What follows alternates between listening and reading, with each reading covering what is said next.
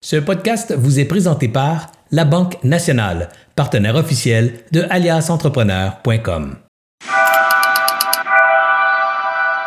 Avant ces réseaux sociaux-là, les gens faisaient de la pub en plaçant une, annonce dans le journal, puis on attend que les clients viennent. Mais on développait pas l'art stratégique de la publicité. On prenait 10 000, on mettait une pub, puis on espérait que ça marche. Mais les gagnants faisaient pas ça. Les gagnants disaient, j'ai un budget de 10 000, je vais en prendre, mettons, 5 000 pour faire ma pub, mais l'autre 5 000, je vais payer des gens pour réfléchir.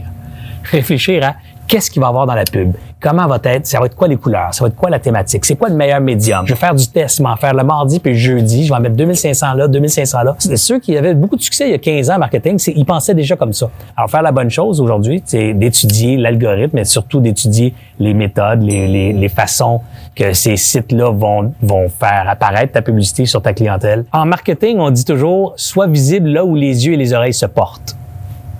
Hein? C'est une belle phrase, là. Fait que sois visible ou entendu là où les yeux et les oreilles se portent. Alors, si tout le monde autour de toi regarde et consulte Instagram puis Facebook sur une base de quelques heures par jour ou par semaine, ben, tu devrais être visible là. C'est là que les yeux et les oreilles de tes clients se portent.